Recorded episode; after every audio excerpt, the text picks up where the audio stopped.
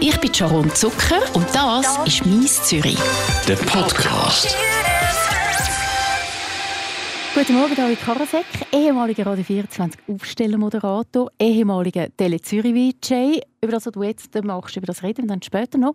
Es freut mich wirklich sehr, dass du jetzt da bist, weil du und ich, wir haben ja mal miteinander zusammengearbeitet und das allererste, was du mir gesagt hast, ist, hör mal auf, in das Mikrofon hineinzuschreien.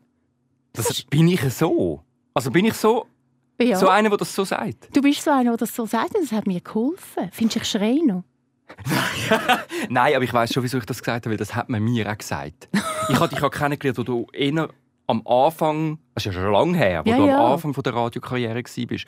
Und viele tun am Anfang von der Radiokarriere ein Mikrofon verwechseln, indem sie meinen, man muss laut reden, dass am anderen Ende vom, vom, vom Radiosender rauskommt. Und das habe ich auch gelernt, das hat man mir auch gesagt. Du kannst ganz leise reden mit dem Mikrofon. Also das habe ich von dir gelernt und du hast mich total prägt in meinen ersten paar Jahren. Nein, wirklich, weil du hast mir auch mal gesagt, wir haben uns mal getroffen in so einem ähm, Journey-Journalistenkurs und dort äh, ist dann ein Beitrag von mir gelaufen und dann hat man den müssen kritisieren. Hast du gesagt, gehabt, knallhart, hey, es ist im Fall so langweilig, was du da hast. Das weiß man alles. Du musst keine Fragen stellen, die man schon wissen Äh, bin, bin ich das? kann. ja, das bist du. Ich bin sonst gar nicht so. Aber es stimmt natürlich. Also, ähm, Sachen, die man als Moderator selber kann wissen sollte man eigentlich zum Beispiel die Stars nicht fragen. Man sollte zum Beispiel nicht einen Musiker fragen, äh, also, wie heisst jetzt deine neue CD? Genau, und das habe ich wahrscheinlich gemacht in dem Beitrag. Ich weiß gar nicht mehr, was es gegangen ist. Auf jeden Fall hat mir sehr, sehr geholfen. Du hast mich geprägt und du hast mir immer wieder total wertvolle Feedbacks gegeben. Also, Und schau äh, jetzt, was rausgekommen ist. Schau, wo du bist. Ja, jetzt interviewe ich dich. Aber beim äh, Radio 24, wie schön. Du bist fünf Jahre lang Morgenshow-Moderator, Aufstellermoderator bei Radio 24. Und ich mag mich erinnern, dort haben wir uns eigentlich gar noch nicht kennengelernt. Ich habe schon gewusst, wer du bist. Aber ich habe dich immer wieder gehört am Morgen, zum Beispiel Karasek Azek. Das ist mir so geblieben. Und ich habe mir die ganze Zeit vorgestellt, was macht denn der jetzt? Ist der wirklich bei einem Bäck und backt da jetzt ein Brot am Morgen um 6 Uhr? Bis ich jetzt selber beim Radio bin und herausgefunden habe, äh, gewisse Sachen macht man vielleicht dann nicht gerade zeitgleich. Nein, man kann natürlich Sachen am Tag vorne aufnehmen und dann schön schneiden. Was aber bei Karasek Azek, bei dieser Serie, die man gemacht hat und spannend ist, ist, wie sind wir auf den Namen gekommen. Mit dem jetzigen Programmleiter von Radio 24, mit dem Nicola Bomio, der jetzige Chef von Radio 24, bin ich im Seefeld go Pizza essen im Restaurant Totos. Totos? Nein, das kann ich Ah, nicht. das, das, ist eben, das gibt es eben seit ewig. Ah, wirklich? Und dann sind wir dort gegessen und haben den Namen herausgefunden. Das finde ich noch eine schöne Erinnerung. Das finde ich sehr schöne Erinnerung. Vor allem der Nikola ist noch da, du nicht. Was hast du sonst noch für Erinnerungen an deine Zeit als Aufstellermoderator? Ich habe dort, ähm, glaube immer am Donnerstag ein verstecktes Telefon gemacht. Ähm, Leute im versteckten Telefon reingelegt und ich mag mich an mein allererstes erinnern, wie es gestern gewesen wäre. Ich habe angerufen, ich sage von der Swisscom, wir müssen die Telefonleitungen putzen und bitte blasen Sie einmal fest ins Telefon rein, um die Leitung zu putzen. Und ich habe gedacht, das klappt ja sowieso nicht, die Idee. Und die erste Hörerin, die ich dran hatte, hat ins Telefon reingeblasen, um den Staub rauszublasen. Und es hat funktioniert. Die hat das werde das ich geglaubt. nie vergessen, die hat das geglaubt. so eine schöne. Würde das heute noch funktionieren? Ja klar, also wieso nicht? Oder? Das sind ja äh, immer noch die gleichen Menschen, die einfach ein Telefon bekommen. Ich habe nach der Apotheke angerufen. Ich hätte gemeint, mein Fisherman, das Fisherman-Zelt, sei ein Zäpfchen. Also hinten rein und es, es brenne jetzt so. Und sie hat es geglaubt. Also ich glaube, die Sachen würden äh, die Leute immer noch glauben. Vielleicht müssen wir das wieder aufnehmen, das versteckte Telefon. Sonst hat sich auch ein bisschen einiges verändert. Wenn du jetzt aber so in einem Radiostudio drin stehst, du schaffst jetzt auch bei einem Radio, allerdings bei einem News-Sender, aber wenn du jetzt da drin stehst, hättest du dann nicht wieder ein bisschen Lust, zum auch wieder mal moderieren und so mit der Musik mitgehen und so. Ja klar, also ich bin auch einer von denen, wo, ähm, wo klar sagt, Radio ist so ein Virus, wo du in dir drin hast und, und der hört nie auf, wenn man auch äh, muss darüber reden, ob man lieber Radio machen oder Fernsehen machen. Das Radio ist, wer das drin hat in sich, das Virus zum gern Radioölen, zum gern Radio machen, der wird das Virus nie verlieren und das bleibt immer uh, ein schönes Gefühl, nur mit der Stimme zu arbeiten und die Hebel haben und in einem, in einem Studio zu stehen, das bleibt immer sehr, sehr ein einmaliges Gefühl. Ich glaube, das vergeht nicht. Können wir dich locken und zurückholen? Ich glaube, ich bin im Moment gerade fange ich so an zu schwitzen. Nein, sehr, sehr glücklich, dort, wo ich bin. SRF 4 News. Das ist ein, du musst jetzt noch gerade ein bisschen Werbung schnell Kann man es einmal sagen? Das ist ein, ein, ein News-Channel, also das einzige Newsradio der Schweiz. Ähm, den ganzen Tag wird nur geredet. Nachrichten und Hintergründe. Und das ist jetzt schon im Moment gerade das Richtige für mich. Du bist vom Radio zum Fernsehen gegangen, du bist VJ bei Tele Zürich, hast aber auch tagtäglich moderiert. Du bist als Reporter unterwegs gewesen, unter anderem 2015 in Ungarn, da hat man dich gesehen. Da bist du an der Front gewesen. Also man hat dich gesehen, du hast Beiträge zwar gemacht, aber man hat dich gesehen, sehr im Vordergrund. Jetzt schaffst nicht im Vordergrund. Jetzt bist du Produzent beim News-Sender. Ist das jetzt etwas, wo du jetzt einfach findest, okay, das mache ich jetzt lieber? Oder was hat dich dazu bewogen, in den Hintergrund quasi zu gehen? Es geht mir glaube nicht um Vordergrund oder Hintergrund. Ich schaue immer, dass ich einfach äh, beim, beim Arbeiten so in einen Flow hineinkomme. Und wenn ich merke, ich mache etwas gern, dann, dann ist es gut für mich. Und im Moment finde ich das sehr eine schöne Erfahrung, mal Sendungen zu produzieren, also im Hintergrund stehen und überlegen, was bringen wir in einer Sendung? Ähm, welches ist die wichtigste Geschichte? Oder wie groß machen wir jetzt die Reportage aus dem Iran? Oder wie klein, man sagt so, wie klein fahren wir ähm, die aktuelle Berichterstattung aus Großbritannien? So Entscheidungen fällen, wie man über was berichtet, ist etwas anderes und darum spannend und darum macht es mich glücklich. Als VJ bei Tele Zürich hast du Leute müssen interviewen, die gerade irgendeinen Mensch, einen näheren Mensch verloren haben, Leute, die nicht in einer guten Verfassung sind. Und ich habe mich ein bisschen umgelassen, da habe ich gehört, dass, dass die Leute einfach sagen über dich, du bringst jeden Mensch zum Reden. Was ist dein Trick? Ich habe einfach ein ganzes ehrliches Interesse an Leuten. Und ich habe wenn ich mit der Tele Zürich-Kamera oder mit dem Radiomikrofon rausgegangen oder rausgegangen bin zu Menschen, habe ich wirklich ein echtes Interesse gehabt, was die mir sagen.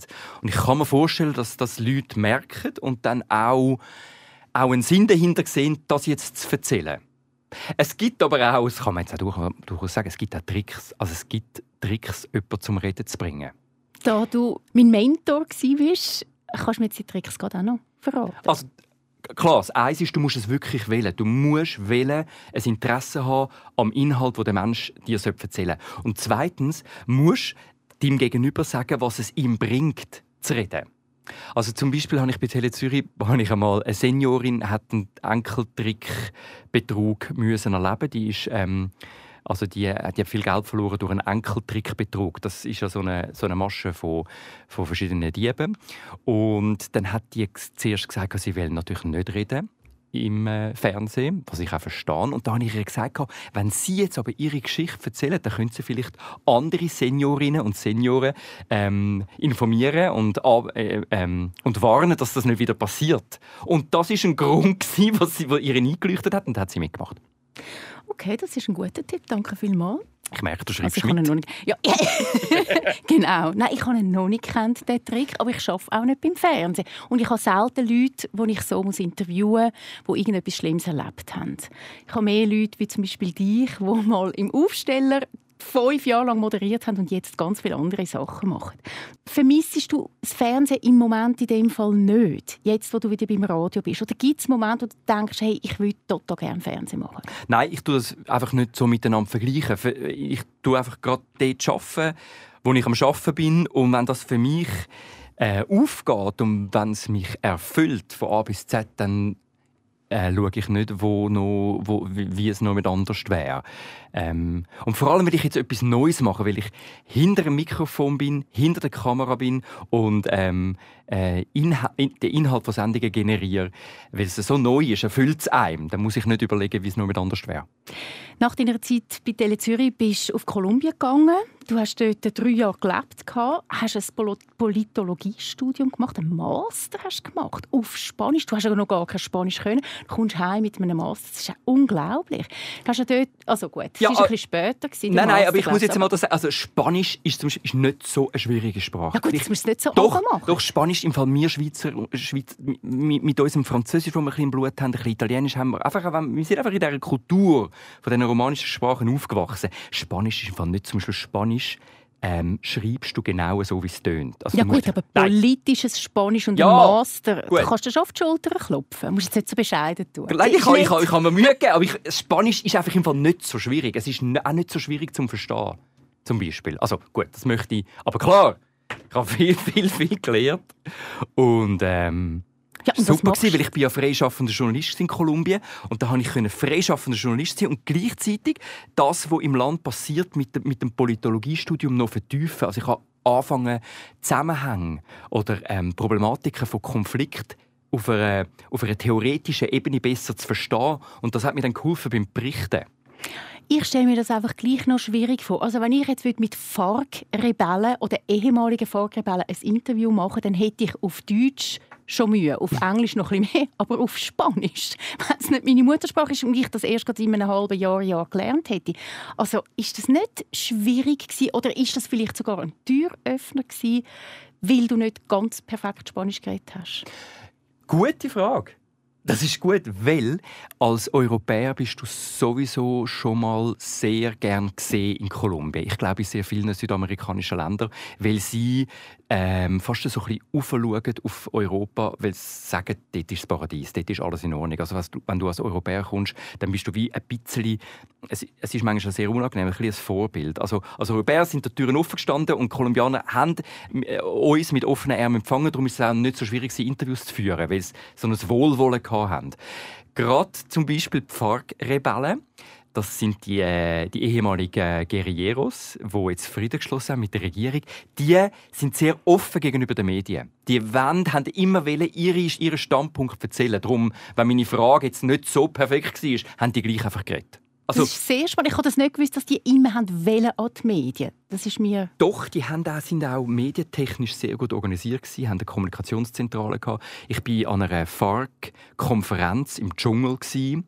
Eine ganz grauenhafte Anfahrt. Ich musste, ich musste zuerst fliegen, nachher vier Stunden Auto fahren, dann wirklich durch den Dschungel unglaublich mühsam. Ich habe nicht gewusst, wo ich lande. Ich bin nervös gewesen. und dann komme ich auf so ein Gelände, wo die FARC-Konferenz sind und bin sehr, auch wieder sehr offen empfangen worden. Sie haben mir gezeigt, wie es wohnt und ähm, wie es essen und haben sehr offen darüber geredet, was ihr Standpunkt ist, dass sie Frieden wollen. Und Angst hast du keine gehabt? Nein, nein, wenn man natürlich kann auch aufpasst und ich habe geschaut, dass mich andere Journalisten begleiten und wenn man gut vorbereitet ist, dann geht das gut. Wenn du das so erzählst, klingt das für mich recht positiv. Die FARC-Rebellen die haben aber auch schlimme Sachen gemacht. Die haben Leute entführt, die haben Menschen umgebracht. Ingrid Betoncourt, ich meine, die ist jahrelang in dem Dschungel gewesen. Man hat nicht gewusst, lebt sie noch, lebt sie nicht. Anwärterin für für die Präsidentschaft. Es ist nicht nur positiv. Genau, die ist dann freigelassen worden, aber das, die hat absolut Schreckliches erlebt. Und das ist genau der Punkt. Äh, die Fahrgerebellen haben eine Ideologie gehabt und haben die, und das muss man kritisieren, mit viel Gewalt und Leid verbreitet. Und die, äh, die, äh, der 50-jährige Bürgerkrieg der ist in der Bevölkerung absolut mit viel Leid und Trauer verbunden. Ganz viele Familien haben Angehörige verloren und das ist überhaupt, das ist, äh, das ist schrecklich und das ist nicht entschuldbar. Ähm, was, was man einfach kann sagen, dass ähm, der viel größere Teil, 8 bis 10.000 FARC-Rebellen haben ihre Waffen abgegeben. Und es wird immer wieder so ein gesagt, ja, aber es, haben noch, es gibt immer noch Tausend, die, äh, die, äh, die Waffen noch haben. Aber viel der größere Teil hat die Waffen abgegeben. Und das ist ganz ein großer Schritt für einen Guerillero, seine Waffen abzugeben. Das war wie ein Körperteil. Gewesen. Die haben ein Zelt gehabt, die haben geschlafen auf einer, auf einer Britsche und dann ein Zelt drüber und die Waffen haben sie so aufgehängt. Also es ist, die ist immer neben dem Bett gewesen. Das ist ganz etwas Wichtiges. Und dann der Schritt, die Waffen abgeben, ist groß und ich finde, das muss man auch estimieren legitimieren, dass dass der absolut grösste Teil die Waffen abgegeben hat. Ist ja noch interessant, oder? Die haben für das gelebt, für den, für den Untergrundkampf. Und dann geben sie die Waffen ab. Wie geht es denen jetzt? Also wenn, wenn man mal so fest für etwas gestanden ist und dann hört man mit dem auf, geht man da in eine Depression? Sucht man sich einen neuen Job? Ich meine, was machen die Menschen jetzt? Weißt du da irgendetwas? Mit den meisten ähm, ehemaligen FARC-Rebellen, die ich geredet habe, die leben jetzt in, in 26 Zonen, die es gibt in Kolumbien. Also man hat die aus dem Dschungel geholt in diese Zonen. Aber die heben sich wahnsinnig fest an dem 300-seitigen Friedensvertrag und tun den zum Beispiel jeden Tag zusammen lesen und man verstehen und sind absolut bereit, jetzt in Friedenszeiten zu leben und sich zu integrieren in dem, in dem Staat Kolumbien. Natürlich, das kann man analysieren, weil die haben gesehen, dass der bewaffnete Kampf nichts mehr bringt, dass sie schwach geworden sind. Also mhm. ist das Einzige, was überbleibt, ist Friedensschlüsse. Aber sie haben den Willen und äh, auch eine Lust auf, ähm, auf, auf Wahlen mitmachen und einen, einen, einen richtigen Job zu finden. Und die finden Jobs. Es ist nicht so, dass man dann sagt, das ist ein Vorgebell, den wollen wir nicht haben in unserem Laden. Es gibt also offiziell Integrationsprogramme, wo noch nicht alle so gut funktionieren. Das ist auch eine Kritik an der Regierung, dass die Integrationsprogramme zu wenig Geld haben, dass äh, zu wenig geschaut wird. Aber der Wille ist, also ist eigentlich im Friedensvertrag ist das ein Punkt. Die Rebellen müssen integriert werden und da wird zusammengeschafft mit Schulen, mit Universitäten und mit Firmen sehr ein spannendes Leben hast du geführt in Bogota, in Kolumbien, aber nicht nur dort, auch da. Also du, du machst wahnsinnig viele Sachen, hast sehr viel gemacht. Ich, ich muss es jetzt einfach nur mal aufzählen. Aufstellen Moderator bei Radio 24 während fünf Jahren. Danach bist du zu Tele Zürich gegangen, hast einen Umweg gemacht bei einer anderen Radiostation, bist bei Tele Zürich als VJ, hast es tagtäglich moderiert, bist Reporter in Ungarn 2015, hast porträtiert, wie die Flüchtlinge dort ankommen. Dann bist du in Bogota, hast mit Farkrebellen geredet, hast ein Politologiestudium gemacht mit einem Master. Du schreibst für die NZZ, du schreibst für den Tagi. Gibt es Sachen, die dir nicht gelingen? Ah, ich mache jetzt nicht eine Pause, weil ich am überlegen bin, gibt es Sachen, sondern... So. Nein, tust du das bitte schneiden, die Pause? nein, ja, sicher. Nein, nein, also- Pause muss man behalten. Nein, ja, Hast du mir also- beigebracht? Also, ja, sicher gibt es Sachen, die mir nicht gelingen. Äh, ich kann nicht shooten. Und du kannst Salsa tanzen. Das hast du auch mal in einem Interview gesagt, könntest du nicht, obwohl du auf Kolumbien gehst. Kannst du es jetzt? Nein, nein. Ich kann, ich bin, nein, es ist auch schwierig. Salsa tanzen. Und vor allem, die Kolumbianer können eine Bewegung machen, die ich nicht kann, die, glaube kein Schweizer kann. Sie können, der Oberkörper bleibt ganz ruhig und sie können nur die Hüfte und... Excuse me, ich kann das. Kannst du nur dich unten bewegen, also ja, nur der Unterteil vom Körper... Ui, ich habe mal Bauchtanz gemacht Ui, du kann das. Okay, also das ist einfach schwierig, Sharon. Ich gratuliere dir. Das ist wirklich schwierig und das kann ich nicht. Also abgesehen von Salsa-Tanz und Shooten kannst du vieles, vieles, vieles. Ja, ist schön. Ist schön, wenn man so ein Leben hat. Das freut mich sehr. Dein Arbeiten heute, äh, haben wir schon ein bisschen darüber geredet, was du alles machst. Du bist in der Unterhaltung gewesen, früher, wo du beim Radio geschafft hast. Und dann bist du langsam so ein bisschen Tele Zürich jetzt sehr in einen newsigen Bereich gekommen. Da ist es also nicht mehr lustig. Ich mache keine lustigen Beiträge bei, bei dem Newsender, wo du jetzt schaffst. Macht das nicht auch etwas mit dir selber? Ich bin in der Unterhaltung. Mir geht es auch immer gut, wenn ich erzähle lustige Sachen oder schöne Sachen. Du eher weniger.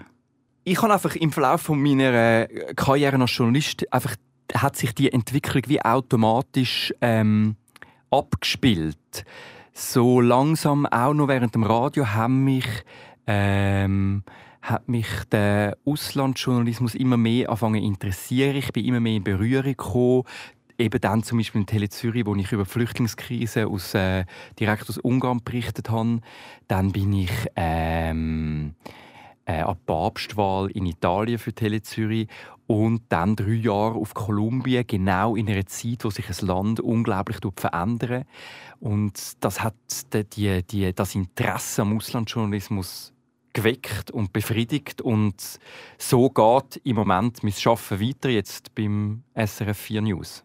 Aber lustig ist es nicht, was du dort produzierst. Fehlt dir das nicht? Na gut, ich habe es sonst im Leben schon an einem Samstagabend auch mal wieder lustig oder so. Also, so ist es nicht. Also, auch in meiner Beziehung lachen wir viel. Aber ähm, auch wenn etwas spannend ist und relevant und relevant für unser Leben, dann kann das genau gleich erfüllend sein wie etwas Unterhaltendes, was lustig ist. Ah ja, also erfüllend, das glaube ich dir. Also das will ich nicht gegeneinander aufheben. Aber gut, schön, du hast es lustig, auch in deiner Partnerschaft. Du hast ja zwei Kinder, die sind zwei, Zwillinge, ein Bub und ein Mädchen. Und Kinder, Wie läuft's? Was, was ist schönst? Oder Kinder, Kinder sind lustig. Also das, ich bin so froh, dass Kinder so lustig sind, weil sie sind ja sehr anstrengend auch. Und äh, es ist ein Gekreische und sie hängen an dir und sie stinken und sie haben irgendwie Böcken in den Haaren und sie können überhaupt noch nicht sauber essen und es sieht alles also gut, also das wissen alle, aber Kinder haben Humor und das finde ich, das, ich bin so froh. Also ich glaube, alle Kinder haben Humor. Du kannst wirklich, ich kann so einfach zum Beispiel, sie lachen sich kaputt, wenn ich stürchle. Und das ist, finde ich schon mal eine gute Ebene von Humor. Oder wenn sie jetzt fangen sie an singen, jetzt so, können sie alle meine Entchen so einfach einzelne Wörter singen und, und überhaupt, wie sie anfangen lehren, reden, ist so lustig. Was mich immer interessiert bei Familien ist, wie ist die Aufteilung? Wer schafft, wer schafft wie viel, wer ist die Wie macht ihr das? Ich arbeite 60 Prozent. Ich bin zwei Tage habe ich Papi-Tag. Kinder gehen in die Krippe. Ähm, weil, weil, weil ich eine Krippe, oder wir finden Krippen auch etwas, etwas Gutes. Ich habe, ich habe gesehen, wie Kinder sich noch so gut entwickeln in, in Bezug auf andere Kinder. Dann haben wir Großmütter und Großväter, die fixe Tage haben. Wo man, das ist so schön. Ähm, das ist auch nicht selbstverständlich. Und so geht das. Aber es ist anstrengend. Ich habe das Anstrengende ist wie, wenn du anfängst, so eine Vermischung zu machen. Wenn du beim Arbeiten bist, aber bei den Gedanken bei den Kind, wenn du Kind hast, aber etwas musst denken vom Arbeiten. Das finde ich die anstrengendste Ebene. Wenn du zum Beispiel schaffst und du weißt, das Kind ist daheim krank, das verreist dich. Oder ich habe Kind und weiß, ich muss ein Mail beantworten. Das verreist dich auch. Aber wenn es stimmt, wenn du in der einen Bubble drin bist und nichts stört, ist es super. Wenn du nur am Arbeiten bist, ist es super. Und wenn du nur mit den Kindern bist, ist es super. Das ist so meine Erfahrung. Macht das Sinn? Ja, das ja. macht Sinn. 60% arbeiten, 40% Papi. Die Wie macht es dann dein Mann? Hat er auch Papi-Tag oder ist er 100% eingebunden in der Arbeit? Nein, er schafft über 250 das Thema, das tun wir jetzt äh, stoppen. Weil wenn er dann, äh, wenn er dann um ist, ist, ist, er, ist er sehr da. Gut, das haben, ganz viele Bärli haben das ja so, dass jemand ein bisschen mehr involviert ist mit dem Kind als der andere. Das heisst ja nicht, dass der andere das schlecht macht. Das heisst einfach, er ist weniger um halt mit dem Kind. Wie sieht es aus mit der Erziehung? Wer ist strenger von euch beiden? Wir haben da eigentlich zum Glück, also eine Beziehung wird ja wahnsinnig auf Probe gestellt, wenn man ein Kind hat, können wir das mal ganz schnell sagen. Du musst ja etwa 350 Entscheidungen am Tag fällen und da hat man logischerweise andere Meinungen, das wäre ja komisch, also das finde ich schon mal, puh. Äh, aber so in den Grundsätzen sind wir noch gleich. Also, hey, hey, hey, es wird nur gegessen, wenn man sitzt. Okay. Unsere Kinder dürfen nicht laufend essen. Oh nein, wie wirkt das jetzt? Das wirkt sowieso. nein, auch nicht mit einem Knäckebrötchen. Nein, äh, nein, äh, ich will, nein.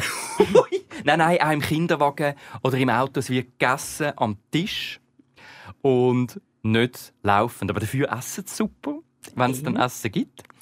Äh, wirkt jetzt auch hart, aber ich muss jetzt ehrlich sagen, für alle, die am Zuhören sind, machen das auch. Machen das auch, weil dann lernen sie, dass es gibt eine Essenszeit und es gibt keine Essenszeit. Wir haben zum Beispiel sehr früh aufgehört, in der Nacht etwas zu geben. Also ab acht Monaten hat es in der Nacht keinen Schuppen mehr gegeben, nichts mehr in der Nacht. Wir essen ja auch nicht in der Nacht. Die Nacht ist zum Schlafen da und der Tag zum...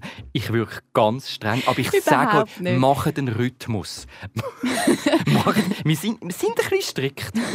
Also das ist das Einzige, wo wir sehr strikt sind mit dem. Es wird nicht laufend gegessen. der Kinderberater Dr. David Kara ich so tönt. Nein, es ist schön, ist schön. Endlich sagt mal jemand, was Sache ist. Ich finde das schon gut. Ja, aber überleg, was ist das Mühsamste, wenn du eingeladen bist? Du bist eingeladen und nach, nach, nach zwölf Minuten fangen die Kinder um den Tisch herumrennen. Und wir wollen einfach nicht so Kind. Du bist schockiert, ich, ich merke. Aber ich will wirklich Kinder haben, die sitzen bleiben, bis zu einem gewissen Moment. Ich finde immer schön «Danke», «Bitte», «Grüezi» und «Adieu». Das sind so die vier Wörter, Gut. wo ich mich darüber freue. Hast du da schon angefangen damit? Nein, aber... Ui, äh, hoffentlich sagen sie dann, wenn sie dich dann sehen, wirklich.